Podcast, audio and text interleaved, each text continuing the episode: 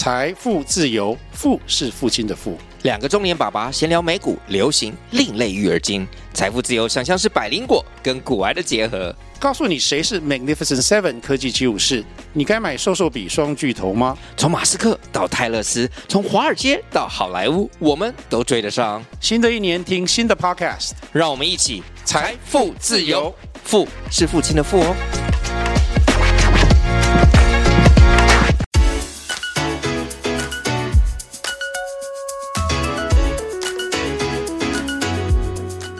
济学不是万能呃，但有用。Hello，Hello，Hello，Hello。哎，你怎么？那你要先介绍啊，你要先说你是纪凡呐。啊，不用不用了，你是纪凡啊，我是纪凡，你是你是祥蛇啊。我们今天不用蕊了，你太忙了，直接开始。好，直接开始，直接开始哦。好，那我们这就就就不 NG 了啊。刚刚这个 NG 也就播出了，播出了啊。我们就对对对，对不起听众。这个我们我。我们这个讲究的是那个实境秀啦，实境秀。对不起，听众了，NG 也给他播出去就对了啦。好，好，好，我们今天今天讲赚钱哈，是不是？好，又讲赚钱，这赚钱很重要嘛，Two money lovers，对不对？对对对对，而且我们今天有一种移花接木的嫌疑。来来来来来，哎，我我们要讲到一个夏普值，听说很受欢迎啊。我们把夏普值要移花接木在别的事情的选择上，是不是这样？对对对对对。哎，stop，先暂停。stop，先暂停。你没有戴耳机耶？你没有戴耳机耶？OK，好。那你那为什么一定要戴耳机？因为我的声音会被录进去你的那个啊。好，等一下，等一下，等一下。好，那就那刚好可以。慎重一点开始。哎呀，看，等等一下。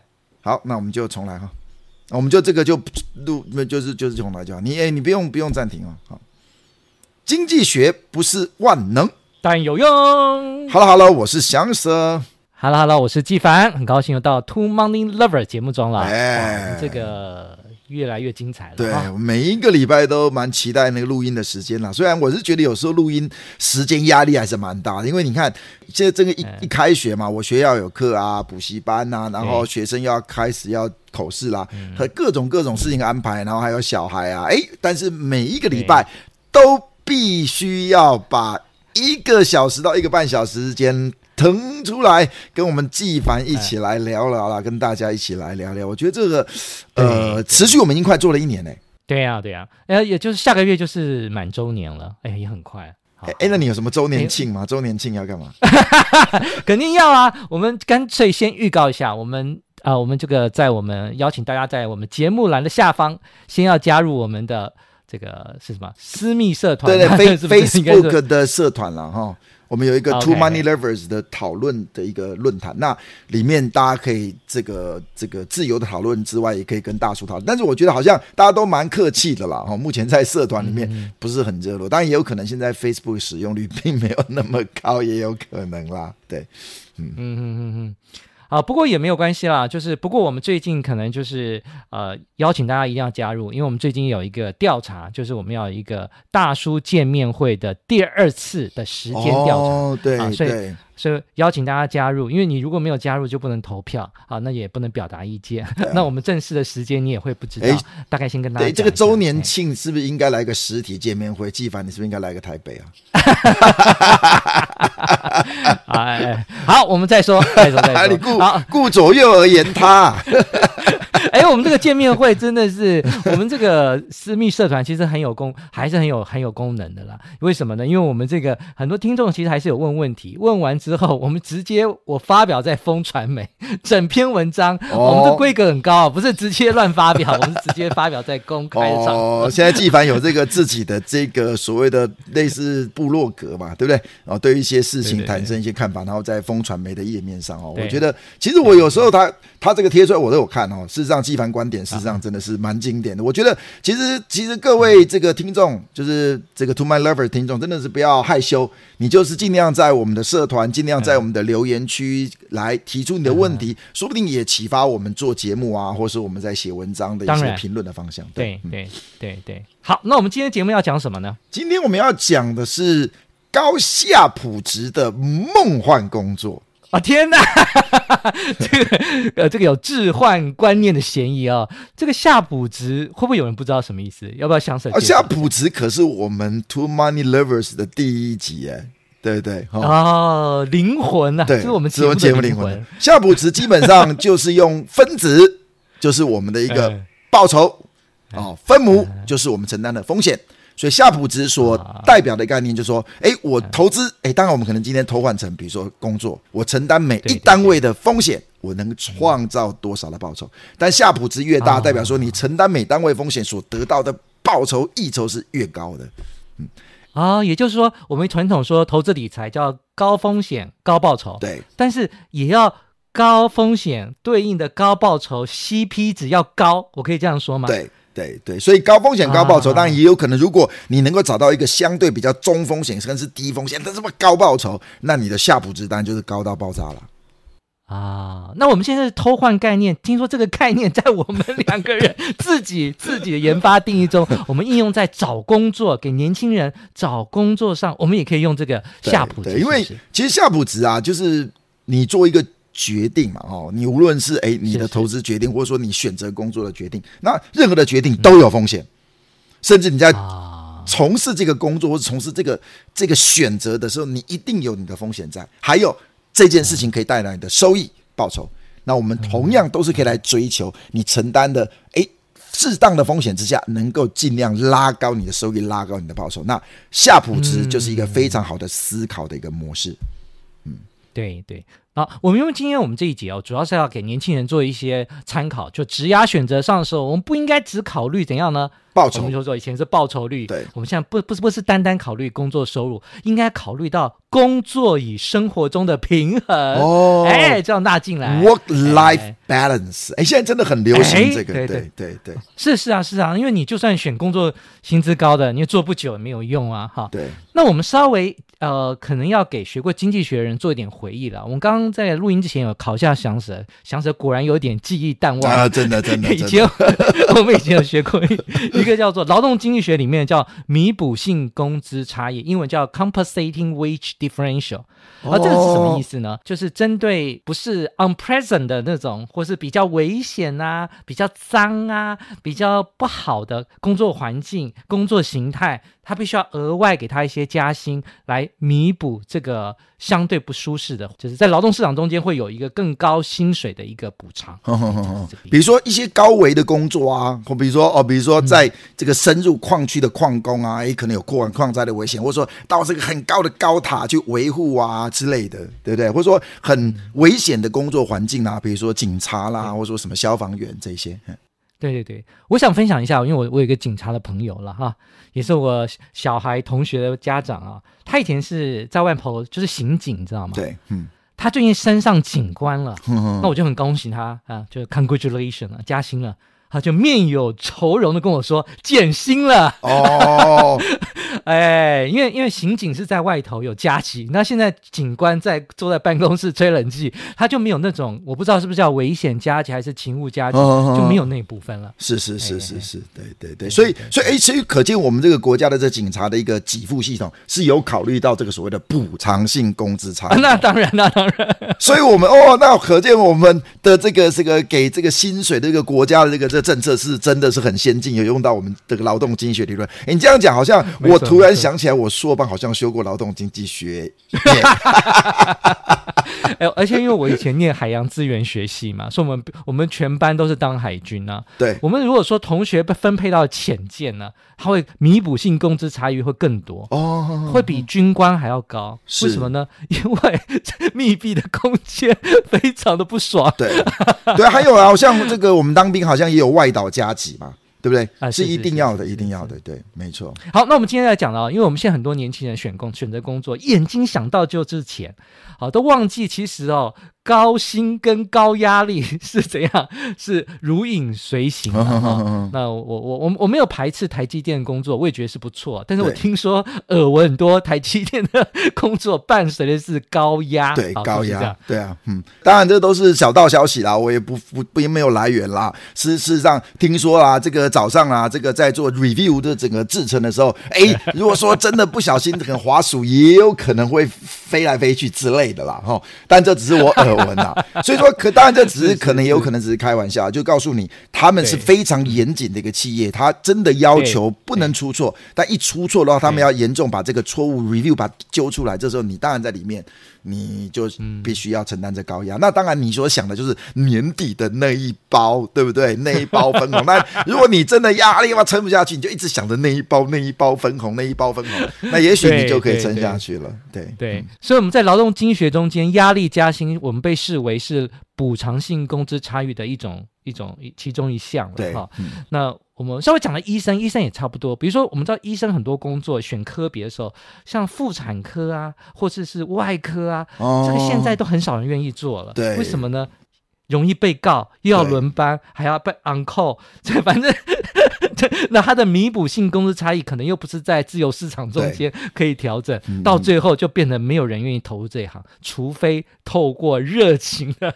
对，不过好像 这个应该国家政策会有了哈。我真的看一些新闻，他们慢慢调整。对，国家政策会对，所以比如说某些科别的医生，哎，给他一些额外的一些报酬，那、嗯、让鼓励年轻人医生去投入。对，好，美国有一个求职网站啊的 Muse 哈，他把呃有一个压力指数低于七十，那这个压力指数是什么呢？是一个美国职业网。站哈，这个细节就不讨论了。它就是把这个必须接受批评，同时从容应对高压情况的程度，把它做量化。是是啊，那这个量化的细节不讨论，但是就是说，呃，这个压力指数要低。薪资要高，而且要高于美国家庭年收中位数，也就是约略为台币两百二十万，美金七万元的工作，嗯、就是高薪先确认了，又低压哦，这种低压高薪，我们把它全部找出来，总共列出十三个梦幻职业。哦，所以说你现在是把夏普值把它转换成承担每一。单位的压力所创造的薪资报酬，哇，那来这样子，这个夏普值我们改成叫纪凡值了。纪凡值，谢谢谢谢，承担每一单位的压力所能创造的对报酬，呃，就是或是薪资的报酬，嗯，越高，纪凡值越高越挑出来。哎，对对对，那本身他挑出来工作本来就是高薪，而且又低压，我、哦、那个时候在战中又又非常非常好了。好，那因为他总共有十三项梦幻职业，因为考虑到我们的节目属性呢，因为我们是 Two Money Lovers，对，那我们是一个是经济学为主的，所以我们特别挑出两个，可能跟大家呃，尤其是纪凡学呃，或者是详舍学生，有些人可能会有相关的啊、呃，就是一个叫做经济学家。一个是统计学家哦，economist 跟 statistician 是吧？哎，对对对对对对对对，都是师的接近，自己教经济学嘛，因为详舍教统计，其实刚好我们教这两个科目，刚刚好就是。梦幻工作的必要的一个工作技能，所以我觉得我们很开心、很兴奋要来分享哈。对，那在美国的经济学家跟统计学家啊，这两个或者叫统数据分析师啊，详舍好像有给我建议有不同的翻译方法。这两个职业呢，它结合具挑战。啊，相对低的工作压力，哈，那就跟其他工作相比了，哈。对，而且前景看好。对，哇，三个通通完美情况下，但是确确实压力要是相对了，不然的话这边可能有人就是在做这个工作说乱讲，我压力就很大，啊，对不对？啊 对了，你要对相对，那这我们就把它定义成叫高下普值的梦幻工作，高技繁殖了。无论 啊，高技繁殖提供个，不论在美国啊，或是在台湾的年轻人纳入职压考虑的时候，我们一定要考虑到压力啊，相对应的压力哈。那我觉得这很重要。那我们现在讲经济学家好不好？经济学家英英文就是 economist 嘛，哈。对。不过我我个人觉得，这个经济学家在讲这句话的时候，我因为这这是我是用引用美国的一个呃对一个网站，到时候我们会把这个连接给大家分享。我们在美国人在讨论 economics 这句话的时候，跟台湾人在理解这件事情的时候，其实会有点落差。对，台湾人会认会，知诶。台湾人应该会认为说，哦，那就经济系的教授嘛。哎，对对对，呃，不，美国不是这样。哦，真的吗？他美美国大学生，如果你从事的工作跟经济学专业有关，我们就这样认为叫经济学家。哦，真的吗？对啊，对啊，对啊，对啊，对啊，对啊，就像就像我自己听 podcast 啊，美国人，哦，我们今天邀请一个人是什么 banker 来上节目，我觉得我们少听到台湾人自称自己是银行家。我在听美国的那个 podcast，很多人都说他是 banker，那美国人很多人都自称他是 economist 的。就是他只要硕士学士，念经济系就算了是了。好，那根据美国的这个数据显示，这、哦、好，所以所以我希望大家知道，不是指大学的教授，不是这个意思哈。美国的数据显示，经济学家的年薪中位数，就是经济学为本业，然后将来做的工作又用到经济学相关的，我们就叫经济学家。哦哦哦哦经济学家的年薪中位数十万美元，相当于台币。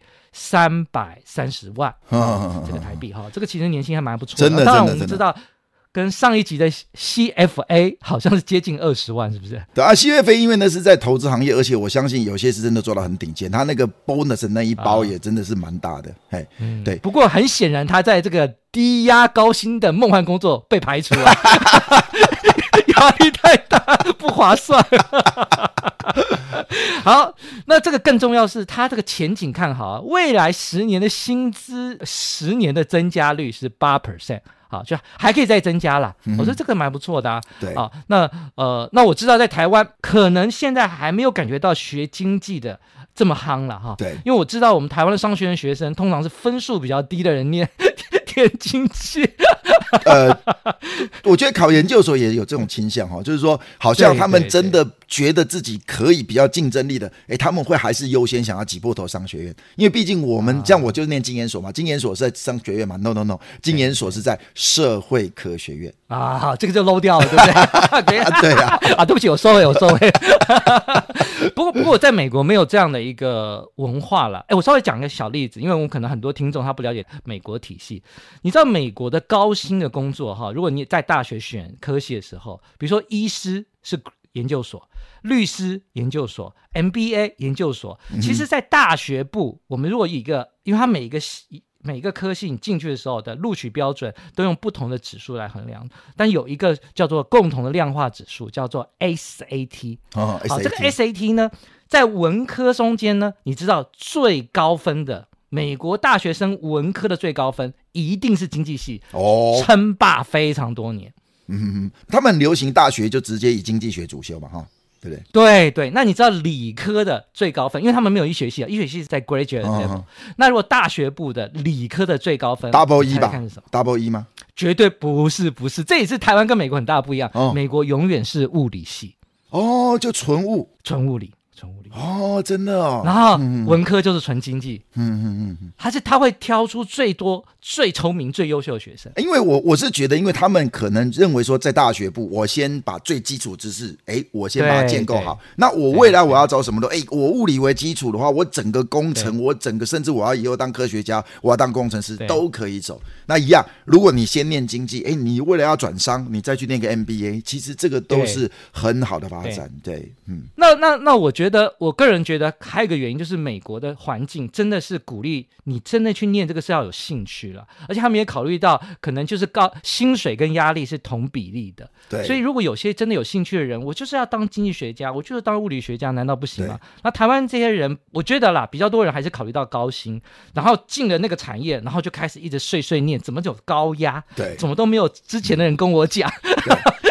或者我我觉得也有可能，我觉得你看你大学先念经济，先念物理，然后再去探索。你看物理这么广，对不对？经济这么广，你未来可以走的路其实很多，慢慢探索，再慢慢决定，嗯、不要太快下手。嘿，没错。好，那我最后再补充一下哈，我为什么？我个人认为啊，因为我可能也是学经济，我特别很推荐学经济，而且我认为学经济不只是在主业的薪水啊，是就年薪中位数是十万美元啊，虽然没有 CFA 高，可是就像我们讲到的那个差价差，就是用来老子花钱来买低压的薪资，难道不可以这样吗？不是，对不起，买低压的工作。啊，因为我就是希望我要我我我可以我可我我我可以 CFA，可是我不要啊，我就是要中那个价差买出就是生活跟工作平衡的工作形态嘛，难道不行这样吗？嗯、那每个不是每个人都想要。晚上会睡不着啊，头头发会掉、啊嗯。因为我觉得你如果是以经济为专业的话，可能比较是在一些分析啦，或是出研究报告啦这些的工作的上面。那这些比较，我是觉得步调是可以比较缓慢，而且你可以比较深度思考，而不是像金融业一样，哇，什么都求快这样子。嗯，对对，那另外也就是说，我们在本业上十万美金，其实也是高于呃美国的家庭的年薪的中位数，已经过得很不错了。更重要的是，我认为学经济学的人呢，更容易成为理财专家。更早实现财富自由，提早退休，又兼顾高品质的生活，怎么想都是战中之战。对，因为我，我觉得经济学里面有非常非常多的思维方式，可以帮助我们在人生做一些选择跟判断。我觉得这都是蛮重要的。如果你可以学到这一些的技巧的话，我觉得呃，事实上不止在工作有用，你在人生的选择都是有用的，非常非常重要。嗯。哎，翔 Sir，听说你在未来也会有一个像这个对应的一个课程，可能会推出。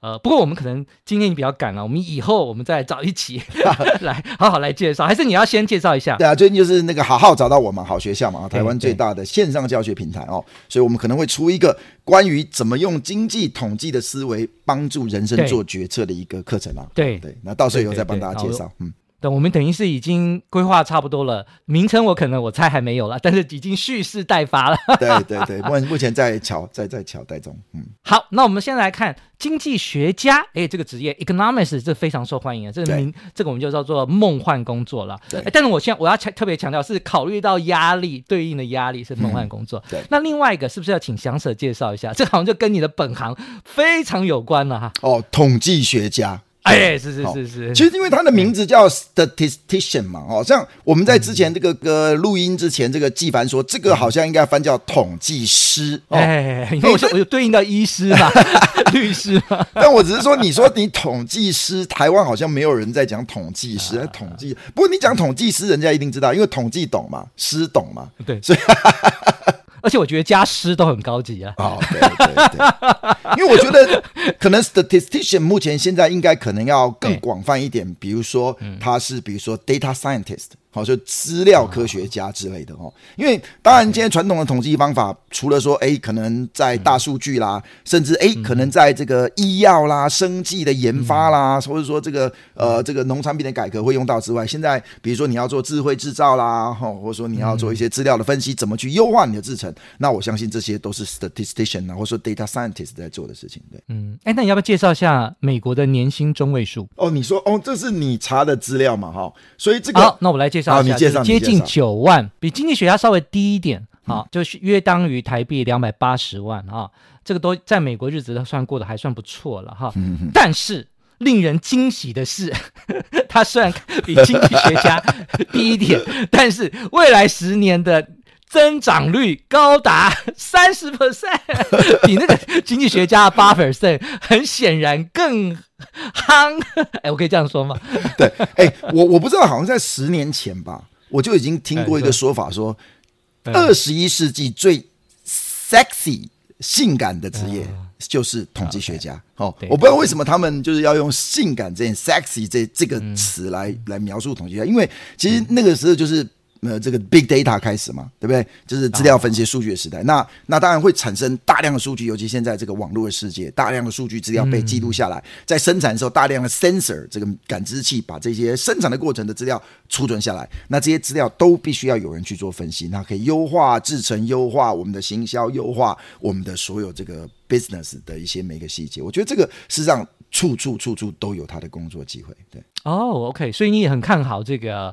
这个统计学家，啊，当然看好。我们现在讲的统计学家，不是只是大学教授教统计啊，对对对对对对对，就是你只要用到统计的工具，在你的工作的场域上，对，就是泛称 statistician。哦，对对对，所以我我我相信这个经济学家跟统计学家呢，呃，这个这个是将来很热门的这个一个我们说职业了，梦幻工作，重点薪水也高，对，然后要有一定的门槛。那更重要的是，他的生活品质太好了，因为是属于低压的工作。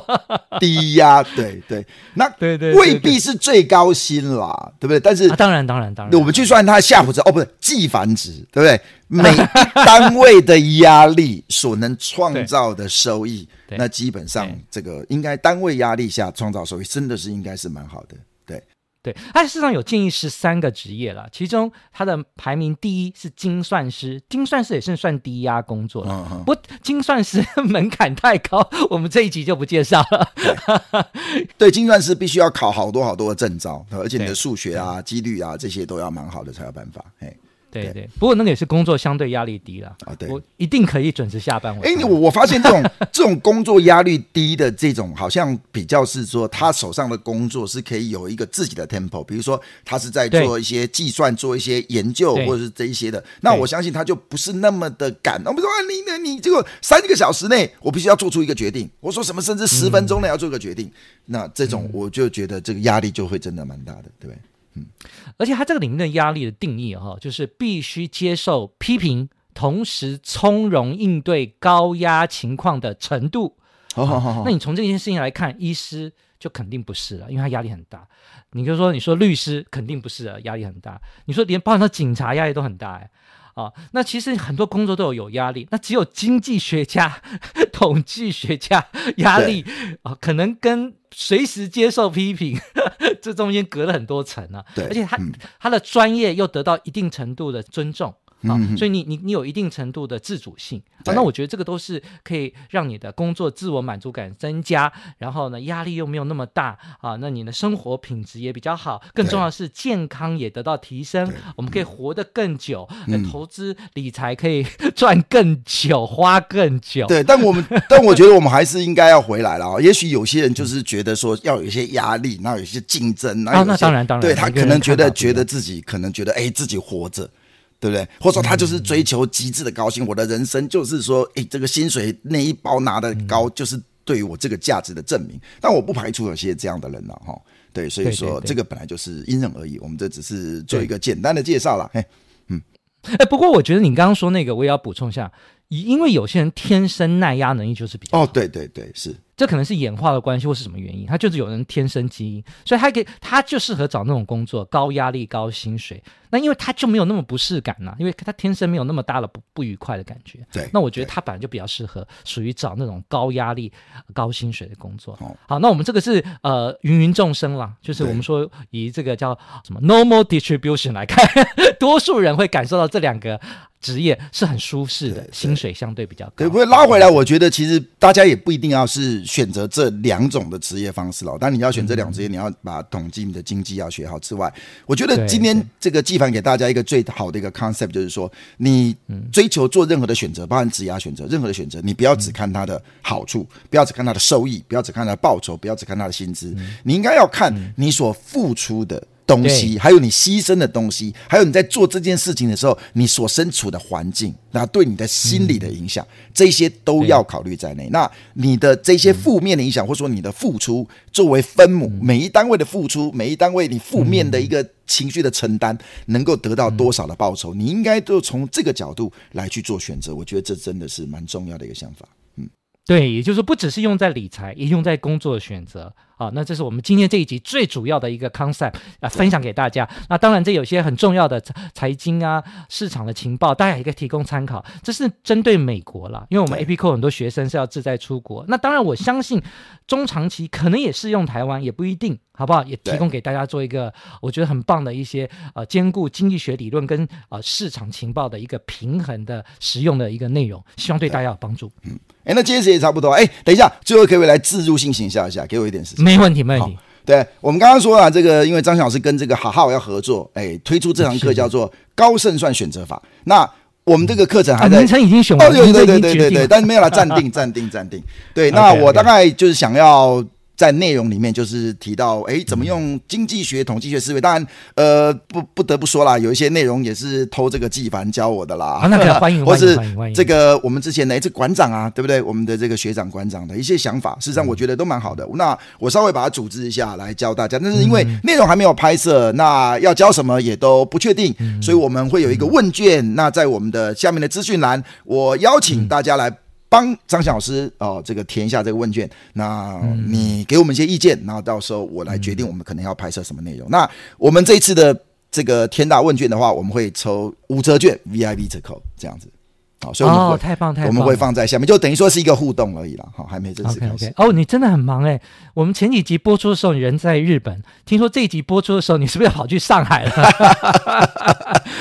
OK，到处走一走，看看这个世界了。哦、你现在已经是亚洲天王了，我看、哦。没有没有没有没有没有没有没有。